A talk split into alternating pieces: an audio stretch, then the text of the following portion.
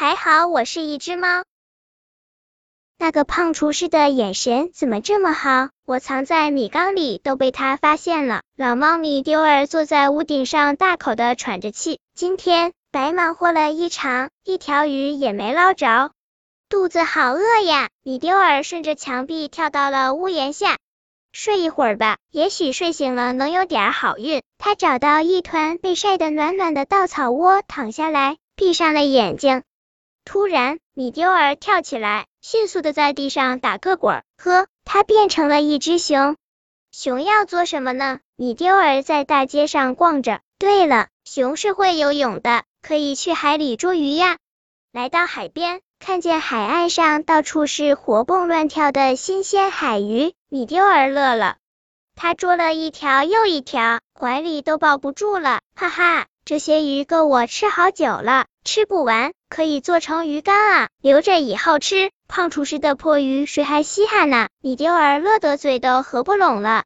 你在干什么？那些鱼是我好不容易撵到岸上的，放下！就在米丢儿要把这些鱼抱走的时候，耳边传来一声大喊，紧接着无数条手臂，不是章鱼的触角伸进了他的怀里，瞬间他的鱼都被卷走了。什么吗？我不和你一般见识。米丢尔看着章鱼庞大的身躯，知道自己打不过它，于是，在沙滩上一滚，变成了一只小鸟，飞向天空。米丢尔长这么大还没登上过白云呢，现在有了好机会，还不飞过去看看？米丢尔落在一朵白云上，白云松松软软的，米丢尔躺在上面，简直要睡着了。一束阳光照在米丢儿身上，呵，是太阳来了。在阳光的照射下，白云渐渐变小了。哇，不好！云朵托不住米丢儿，它向地面落了下来。天呐，天呐，好高！米丢儿都不知道自己有恐高症了。他闭上了眼睛。笨鸟，你不会飞呀！一只麻雀从他耳边飞过。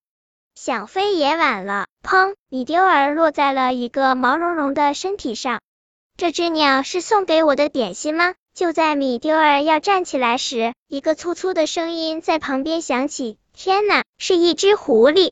还好米丢儿反应够快，它一打滚儿，又变成了一只小刺猬。米丢儿抬腿刚要跑，一只臭鼬不知什么时候靠了过来。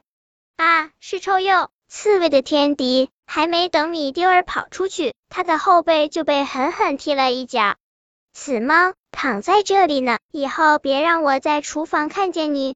米丢儿正要打滚，想把自己变成一只大老虎，只是他没滚动，揉揉眼睛，醒了，看看自己，正被胖厨师用脚踢。